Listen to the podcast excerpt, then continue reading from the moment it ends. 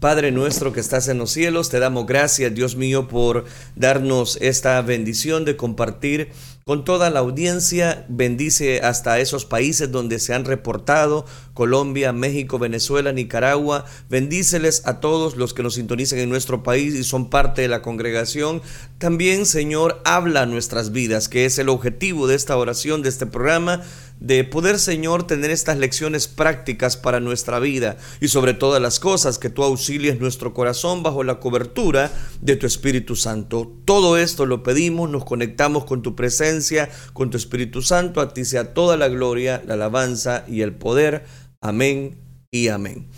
Bien, la serie Lecciones Prácticas es la que iniciamos desde el día de ayer. Quiero retomar o más bien tocar unos temas que tienen que ver con el diario vivir.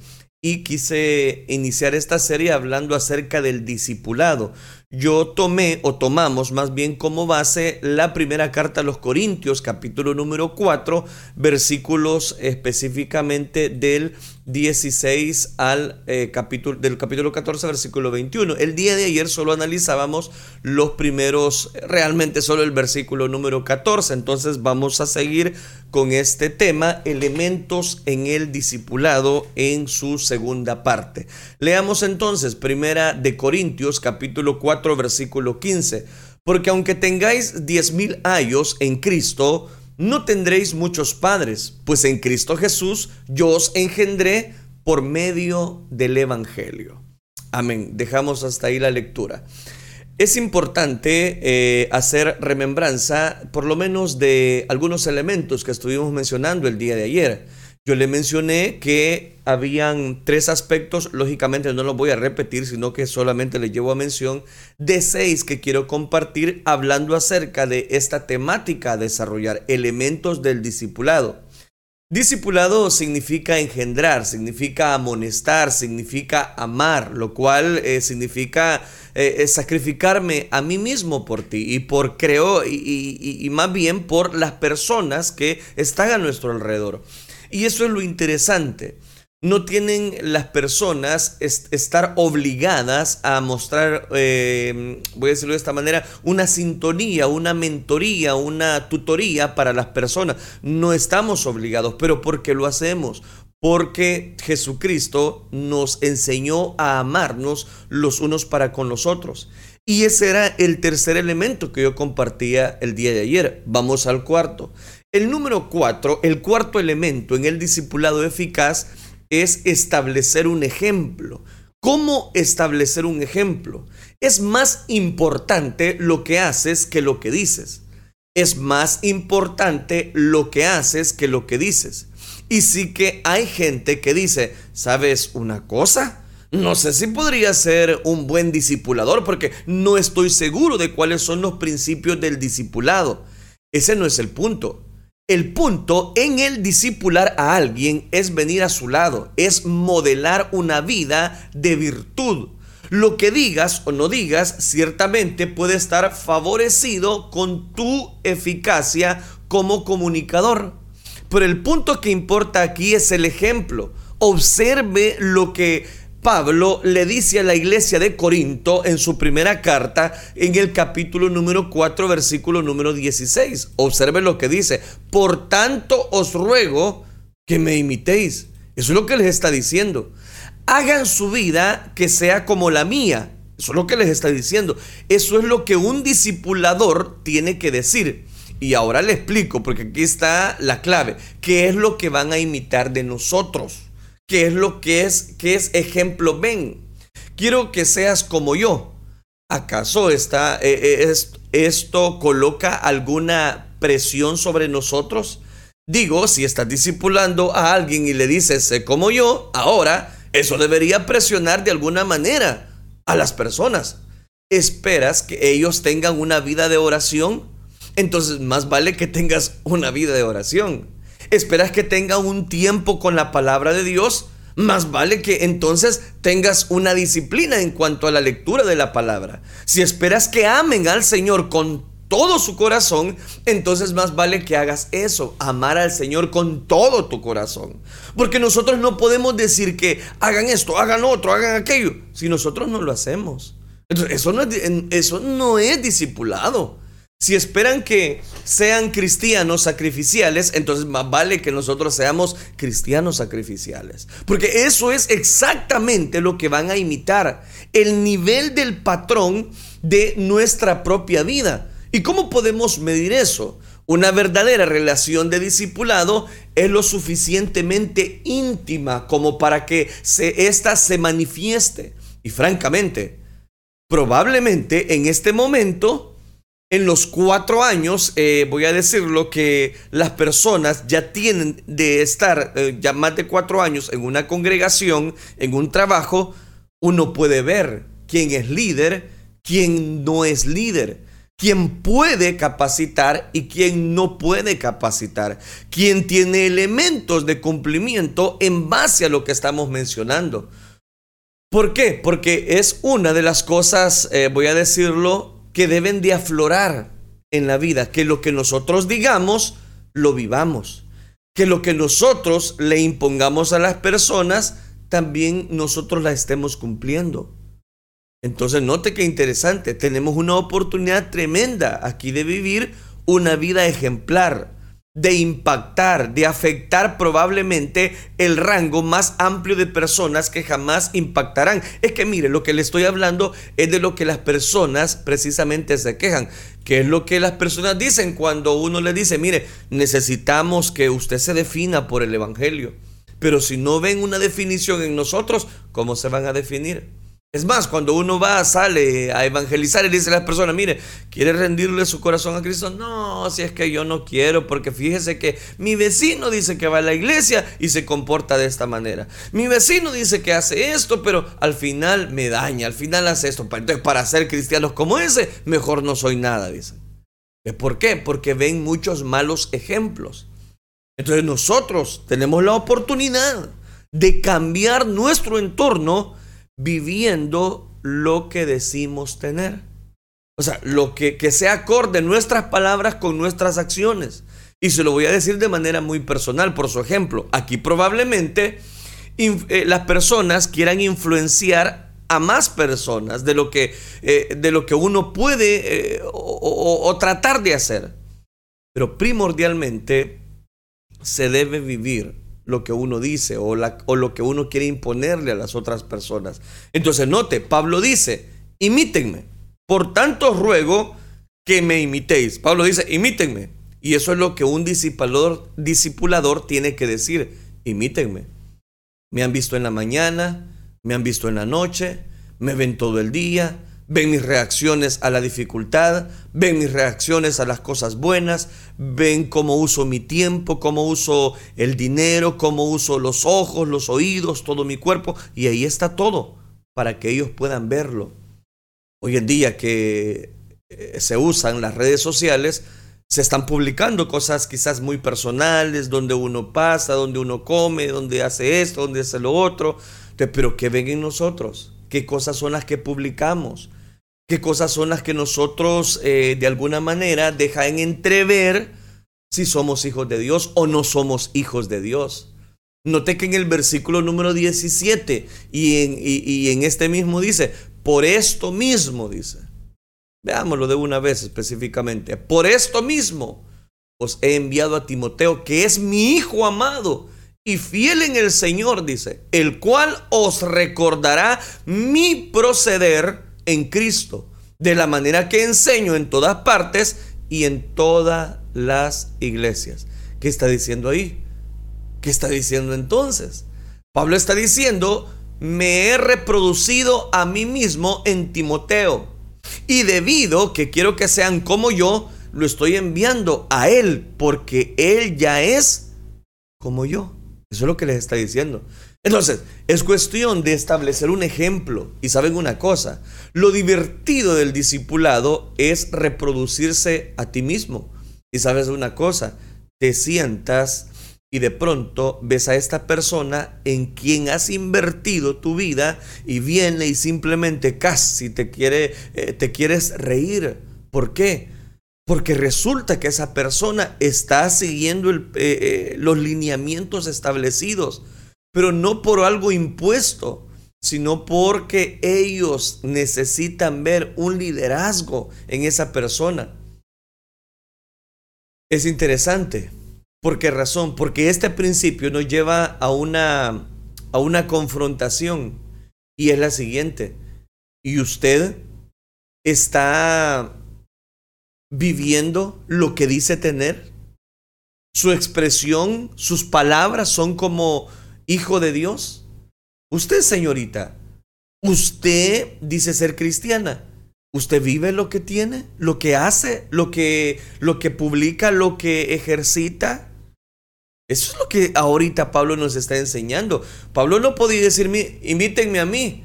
Y Pablo era, ¿qué le digo? Una persona mala y Pablo era una persona en la cual dejaba mucho que desear. No. Él les estaba diciendo, imítenme, porque yo imito a Cristo. Imítenme, porque yo no tengo ninguna falta, yo vivo lo que predico. Eso es lo que les está diciendo. Ese es el gozo del proceso de reproducción. Estableces el ejemplo con nuestras palabras, pero más que con nuestras palabras, con nuestros hechos. Deja que la gente se acerque a ti y vea y aprenda cómo vive, cómo piensas, cómo reaccionas y establece el ejemplo. Pablo dice, quiero que me imiten y por eso estoy enviando a Timoteo, quien me imita, y ustedes pueden imitarlo a él y de, y de este modo imitarme a mí. Oiga, qué interesante. ¿Y usted a quién está imitando? Los pasos de quién está siguiendo. Vámonos al quinto principio. Un discipulador eficaz enseña, él engendra, él advierte lo que hablábamos ayer, él ama y él establece un ejemplo. Y ahora le doy el quinto. El discipulador enseña. Pablo, al final del versículo 17, él dice, de manera que la que, la que enseño en todas partes y en todas las iglesias. De la manera que enseño, dice, está hablando de un enseñar, está hablando de un aprendizaje. Entonces, note qué interesante. Él dice, ve a Timoteo, Él les va a recordar mi proceder en Cristo. Él les va a mostrar cómo he vivido. Y aunque es la misma manera en la que me conduzco y enseño a todos, eh, de todos lados, a todas las iglesias, ahí hay otro componente del discipulado. Y ahí está el que, la enseñanza. Dices, ¿qué hago en este proceso? Durante años y años, tarde o temprano, después de cuatro años que uno está en una congregación, las personas ponen la mirada en nosotros. Ponen, eh, voy a decirlo de esta manera, se fijan en lo que nosotros hacemos. Durante años he visto cómo las personas ponen precisamente esa capacidad de liderazgo, de llevarlos a una experiencia a través de la palabra de Dios, a enseñarles las cosas de la Biblia. Al enseñarles, eh, algunos quizás ya van creciendo muy rápidamente, se les enseña teología, enseñarles eh, los temas doctrinales, adiestrarlos en una mentoría. Eso es parte del trabajo. También se recomienda quizás libros que van a desafiar como comentarios de algún libro de la escritura, etcétera, etcétera. Eso es parte les da principios, les da preceptos, les ayuda a caminar a los recién convertidos. Ese es un discipulado. Pero estos principios recuerde que no solo los aplico en términos espirituales, también en términos seculares. Después de un momento que usted está en, en X lugar de trabajo, usted se convierte en una persona que algunos de su empresa van a querer imitar. Van a decir las mismas palabras que usted dice la, pregunta es, ¿y usted es un modelo bueno o un modelo malo? Ese es el punto. Después de este principio encontramos el número 6. Este es el, el, sexto principio hablando acerca de los elementos del discipulado. Después voy a hacer la aplicación de este segundo elemento. Vamos al sexto. Después eh, de ese principio simplemente encontramos el tema de la disciplina. Él disciplina, el discipulador disciplina o ella disciplina cualquiera de los dos. Noten el versículo 18 que me llamaba mucho la atención y ahora eh, precisamente le damos lectura. Primera de Corintios capítulo 4, 18. Mas algunos están envanecidos, como si yo nunca hubiese de ir a vosotros. Oiga, qué interesante. Mas algunos están envanecidos como si yo nunca tenga que ir a ustedes, eh, yo nunca hubiese de ir a vosotros. Pablo dice, algunos de ustedes he invertido mi vida en ustedes y no creen que voy a regresar a Corinto. Entonces simplemente están ahí haciendo lo que quieren y están orgullosos por ello. Ah, qué bueno, pero el versículo 19 pero iré a vosotros, les dice. Iré pronto a vosotros si el Señor quiere y conoceré no las palabras, sino el poder de los que andan envanecidos. Voy a venir y voy a descubrir si nada más está hablando o si realmente tiene alguna influencia, porque el reino de Dios no consiste en palabras, sino en poder. Entonces, ¿qué desean? Observe este versículo número 21 de una vez. Porque el reino de Dios no consiste en palabras, sino en poder. Y oiga esto, ¿qué queréis? ¿Iré a vosotros con vara o con amor? ¿Con espíritu de mansedumbre? ¿Cómo quieren que yo vaya? ¿Se está, notando? ¿Qué está diciendo? Él está diciendo, aun cuando estemos separados en esa relación de discipulado, aun cuando nos hemos separado, voy a regresar a ustedes. Y si creen que pueden salirse con la suya, están equivocados.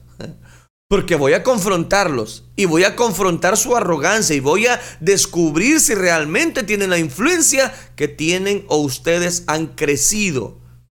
Entonces, Él les está diciendo, más vale que corrijan su vida para que cuando yo llegue a ustedes, no venga a venir con una vara. Porque si las cosas están bien entre el Señor y ustedes, puede venir con un espíritu de amor y voy a venir hasta con mansedumbre. Ahora, lo que quiero que vean conmigo en este, en este último punto, en el sexto principio de los elementos de un buen discipulado, es que aquí nos permite ver algo extraordinario. Una vez que has discipulado a alguien eficazmente, nunca debemos dejarlo por el resto de nuestra vida disipule a un hombre durante tres, eh, durante dos, tres años. Hágalo. Y después quizás esa persona crece espiritualmente, ya usted lo suelta, ya la persona sigue, pero resulta que pasa el tiempo y usted se olvida de ellos. error. No tiene que olvidarse. O personas que se van heridas dentro de una iglesia, dentro de una congregación, se van frustradas. ¿Qué es lo que nos está enseñando Pablo acá? Lo que está enseñando esta primera a los corintios es que Él va, los busca, los confronta, si es necesario los disciplina, que es el sexto principio.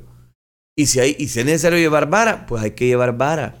El hecho que no te vea no es que no se está pensando en esa persona tenemos una relación y quiero confrontar precisamente la realidad de aquella iglesia. Pablo no es que estaba todos los días en Corinto, no, si es que era un apóstol.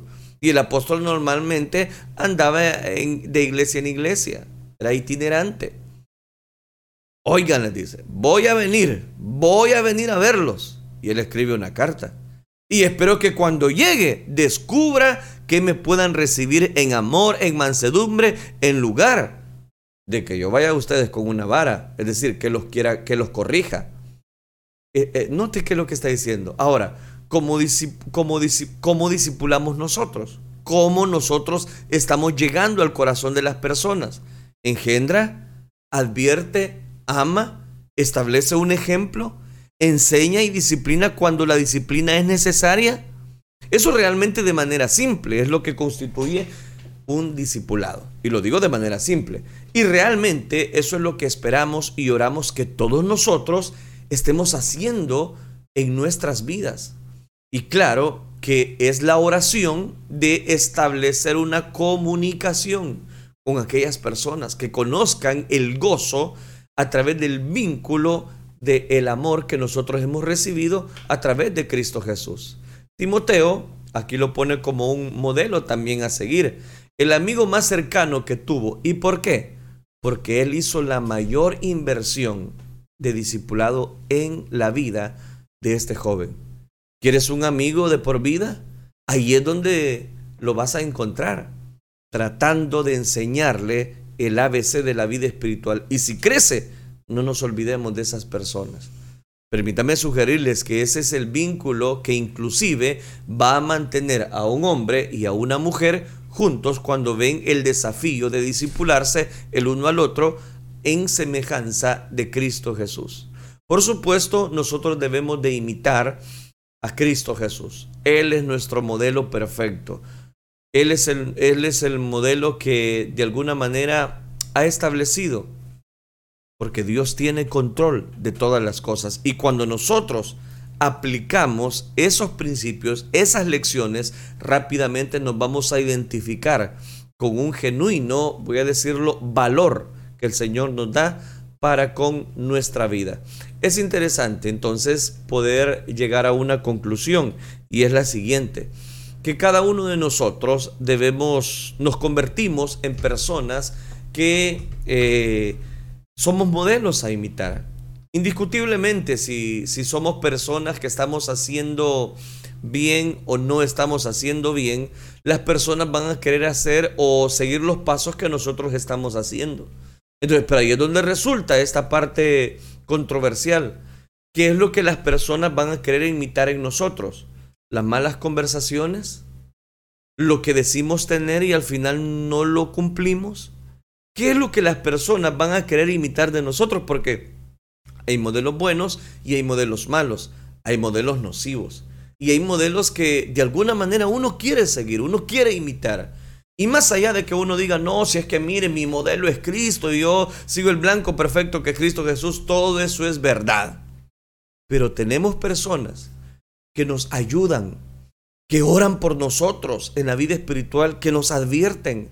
Es ese compañero de trabajo, porque le dije que no solamente lo aplico en la vida espiritual, sino que en la vida secular. Es ese compañero de trabajo que nos dice, hey, no, hombre, no te desanimes, seguí luchando, hombre. Te regañó el jefe, ¿verdad? Pero no, hombre, tranquilo, sigamos adelante, hombre. Ya vas a ver que eh, la próxima semana vas a llegar a la meta, vas a lograr esas ventas o esa oficina, ya vas a ver que vamos a salir adelante, pero, hombre, no te desanimes. Siempre necesitamos personas que nos auxilien, que nos den una mano amiga, que nos, que nos guíen, que nos fortalezcan en los momentos más difíciles de nuestra vida. Podemos encontrar siempre una persona que quizás quiera ser como nosotros. No estoy hablando de, de, su hijo o de su hija, sino esto que estoy hablando de los elementos específicamente que Dios establece a través de un discipulado para nuestra vida. Entonces, ¿qué tipo de modelo nosotros estamos queriendo ser? Porque no solamente vamos a ser personas que vamos a capacitar, sino que aunque tengamos ya mucho tiempo en nuestra vida, espiritual, material, no importa la edad que tengamos, nosotros debemos seguir aprendiendo. Debemos seguir dando cobertura a esas necesidades. El sexto principio, recuerde que es la disciplina. ¿Y para qué es la disciplina? Porque es lo que Pablo está llevando a mención a la iglesia de Corinto. Imítenme, vaya, después de que me han imitado, yo les quiero recordar que voy a ir donde, donde están ustedes. Pero cuando yo, cuando yo vaya, voy a llevar mansedumbre, voy a llevar amor, pero si no han corregido, voy a llevar vara. Entonces, ¿de qué nos habla ese sexto principio? Que el discipulado siempre va a tratar de corregir, pero con un espíritu de humildad, de mansedumbre, con un espíritu en el cual va a lograr establecer una comunicación con esas personas. Es interesante, interesante digo, porque normalmente las personas queremos eh, tomar control o hacemos prejuicios equivocados a la hora de encontrar precisamente la respuesta a todas nuestras interrogantes en la vida. Pero Pablo acá les está diciendo, mire, imítenme, pero si me imitan, recuerden que yo estoy imitando a Cristo. Él no tenía ninguna falta por la cual las personas podían imitarle. Él había eh, reconocido que él había pasado de muerte a vida que entonces el discipulado significa engendrar, significa también amonestar, significa en esa amonestación amarlos, lo cual significa también sacrificarme a mí mismo por amor a todos los demás. Si esto va a ser una piedra de tropiezo, la decisión que voy a tomar en la iglesia o para un compañero de trabajo, entonces no. ¿Por qué? ¿Por qué no la tomo? Porque yo amo, porque yo lo amo, porque yo la amo, porque yo eh, quiero establecer una comunicación con Él. Y, el, y, el, y la aplicación principal es cuán importante es que nosotros también sigamos aprendiendo. No es que lo sepamos todo. Usted ya puede tener mucho tiempo en la empresa, mucho tiempo en la vida espiritual, pero siempre va a haber algo que usted pueda aprender. Siempre va a haber una palabra que, que, usted no sabe el significado de ella y que va a necesitar encontrar una aplicación principal para su vida. Ahí es donde cobra tanto valor estas lecciones que ahora aprendemos hablando acerca del discipulado. Aquí termino la temática y quiero desarrollar simplemente dos aspectos. El primero de ellos es que Pablo lleva a consideración este, este principio en esta primera carta a los Corintios donde Él establece una comunicación y les recuerda la importancia que Él va a llegar donde ellos. Y les dice, porque el reino de Dios no consiste en palabras, sino en poder. Entonces, ¿a qué es lo que les está diciendo? Que ustedes pueden hablar mucho, ustedes pueden hablar muy bonito, y hay personas que hablan tremendamente, fíjese. Hay personas que tienen una, una elocuencia, pero le digo tremenda a la hora de interactuar con públicos. Pero resulta que no viven lo, que las palabras de ellos dicen. Entonces, ¿qué pasa? ¿Qué queréis? Dice Pablo. No, hombre, iré a vosotros con vara o con amor y espíritu de mansedumbre. Como diciéndoles, vaya, miren, elijan ustedes. ¿Cómo quieren que yo llegue? ¿Quieren que llegue molesto porque ustedes no han querido corregir los aspectos deficientes de la iglesia de Corinto? ¿O quieren que vaya con un espíritu de mansedumbre, de amor y los voy a abrazar y, y yo los amo en verdad? Pero es que también lo que les está diciendo es que porque los amo, los voy a corregir. Porque los amo, me voy a presentar con mansedumbre. Porque el reino de Dios no solamente son palabras. O sea, usted puede tener mucha cabeza, muchas palabras en su mente, en su corazón. Pero si no las practicamos, estamos fregados. Eso es lo que Pablo les está diciendo. Y ahí es donde cobra tanto valor, ¿verdad? El, la reflexión de esta hora. Por eso, mis queridos hermanos, cuán importante es que usted deposite su confianza en Cristo Jesús. Y que si nos toca, eh, voy a decirlo de esta manera, disipular a alguien, pues las personas puedan ver en nosotros esa bendición, voy a decirlo espiritual, ese consuelo, esa, ese, ese discipulado eficaz específicamente en cada, de, en cada uno de nuestros corazones. Y que si nosotros decimos amar a las personas, que ellos puedan ver en nosotros un amor y no precisamente un rechazo o que no vivamos lo que nosotros decimos tener. En su red social, si yo me voy a su red social y veo que usted es una hija de Dios, pero está publicando cosas que no son como hijas de Dios, entonces usted no está siendo un buen modelo. Usted no está, usted no está imitando algo digno precisamente de imitar. Eso me hace recordar a cierta persona llamada Nancy, allá en los Estados Unidos. Tenía ocho años precisamente de estar en estado de coma, en un estado difícil en, esa, en ese hospital y había sufrido un accidente automovilístico y había quedado sin conocimiento. O sea, le prestaron todos los auxilios médicos posibles, pero su cerebro quedó sin vida. Después de una larga batalla jurídica a fin de que se le quitaran los aparatos que le administraban la vida artificial que en ese momento ella tenía, las autoridades de este caso decretaron que podían quitarle los tubos de alimentación, los tubos de oxígeno, y Nancy al fin tuvo la extraña licencia para morir. Murió. Así ocurren las cosas en este siglo de portentos tecnológicos y de estados de alma complejos y confusos. Esto nos lleva a reflexionar y por eso me recordaba en esta historia sobre este temido pero inevitable evento llamado muerte. ¿Qué es la muerte? El diccionario lo define de la siguiente manera, sensación definitiva de la vida. En efecto, la muerte es la privación permanente de nuestra existencia en esta tierra, es la terminación irrevocable de nuestra vida física, es el fin absoluto de nuestro peregrinaje a través de este mundo. Entonces, si solamente tenemos una vida, ¿qué estamos mentoreando? ¿A quiénes estamos capacitando? ¿O quiénes nos están imitando a nosotros? ¿Pero será la muerte el fin de todo? No, no lo es. Hay una vida interior, una vida espiritual, una vida que, si se quiere, si usted me lo permite, cósmica, que la muerte física no puede aniquilar. La muerte física es solamente la transición de una dimensión a otra, de la dimensión de lo físico a la dimensión de lo espiritual. Jesucristo, dirigiéndose a sus discípulos después de su resurrección, pronunció las siguientes palabras interesantes y a la vez importantes. Voy a prepararles un lugar y si me voy y se los preparo, vendré para, para llevármelos conmigo. Así ustedes estarán donde yo esté. Aquí les cito Juan capítulo 14, versículo número 3. Fue después de esto que él ascendió al cielo. ¿Y qué estaba haciendo? capacitando, discipulando, corrigiendo y los corregía con amor. La muerte es una transición. Si le hemos pedido a Cristo que perdone nuestros pecados y que sea el Señor de nuestra vida, somos entonces sus discípulos. Pues los seguidores de Cristo tenemos una esperanza gloriosa, una esperanza en la cual, cosa que ojo no vio ni oído oyó, son las que Dios ha ido a preparar para aquellos que esperan su venida. La pregunta sería, de estos elementos que hemos compartido estos dos días, de hablando acerca del discipulado, ¿cuáles están en tu vida?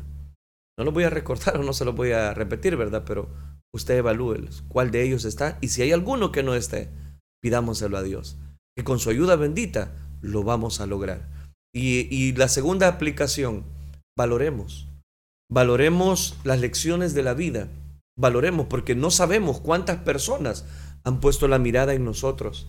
Y quizás esas personas se lleven una gran decepción al ver que nosotros no somos lo que decimos ser con nuestra boca. Que Dios nos ayude, mis queridos hermanos, amigos. Gracias por estar con nosotros. Oremos al Señor. Padre nuestro que estás en los cielos. Señor, gracias te damos por tu infinita misericordia, por tu amor tan grande. Gracias por cada una de las personas que han estado pendientes de esta temática que hemos abordado en estos, en estos días. Te ruego, Padre Celestial, que nos ayudes a cumplir estos elementos en el discipulado. Ayúdanos también a practicar, Señor, en nuestras vidas lo que decimos tener, ofrecerle a las personas. Te ruego que tú nos auxilies, nos guíes a toda verdad.